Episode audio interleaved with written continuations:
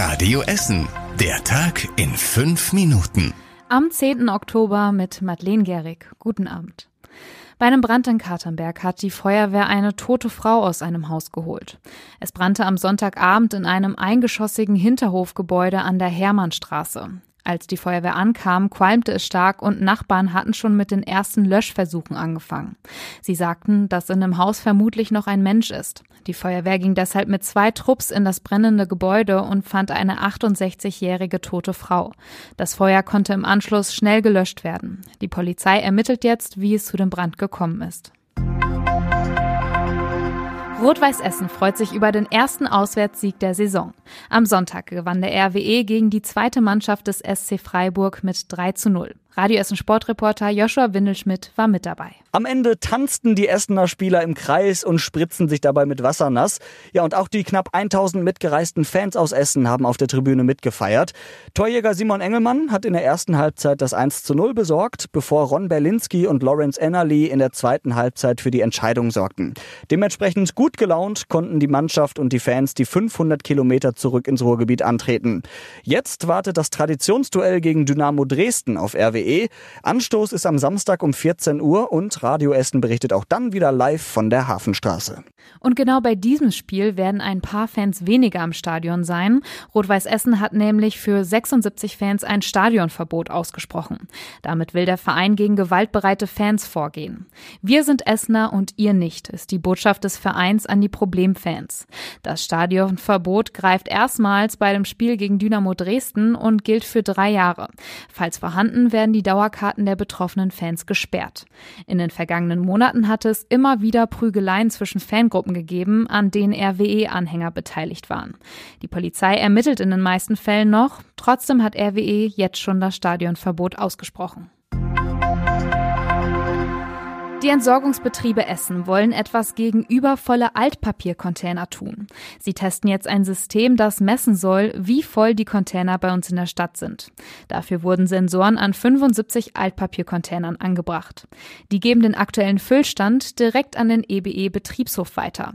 So wissen die Entsorgungsbetriebe genau, wann der Container voll ist und können besser planen, wann sie welche Container leeren müssen.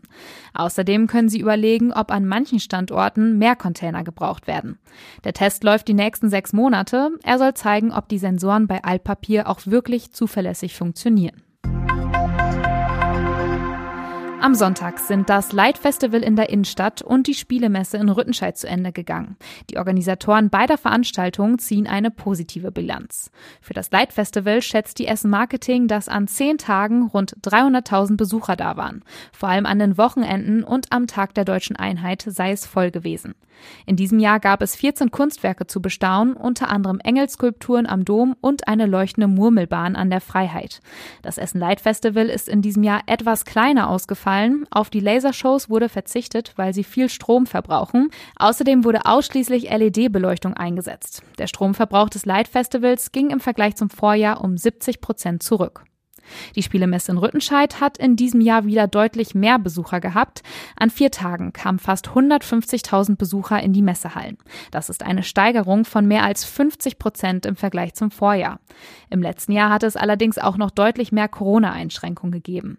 Die Aussteller freuen sich, dass so viele Besucher auch Spiele gekauft haben. Auf der Messe wurden diesmal rund 1800 Neuheiten rund um Karten, Brett und Würfelspiele vorgestellt. Und das war überregional wichtig. Die Ukraine muss auch aus dem Norden, aus Belarus, mit Angriffen rechnen. Dort hat Staatschef Lukaschenko die Gründung einer gemeinsamen Eingreiftruppe mit Russland angekündigt. Er sei inoffiziell über bevorstehende ukrainische Angriffe informiert worden, sagte Lukaschenko zur Begründung. In der Ukraine hatte es derweil heute immer wieder Luftalarm gegeben. Russland hatte 80 Raketen auf die Hauptstadt Kiew abgeschossen. Es war der bisher längste Luftalarm in der Stadt. Und zum Schluss der Blick aufs Wetter. Heute Abend können mal ein paar Tropfen runterkommen, in der Nacht lockert es aber auf. Die Temperaturen sinken auf 5 Grad. Morgen ist es meist bewölkt, es bleibt aber trocken und ab und zu lässt sich auch die Sonne blicken. Dazu wird es bis zu 16 Grad warm. Am Mittwoch bleibt es von der Temperatur her ähnlich, es wird aber noch sonniger.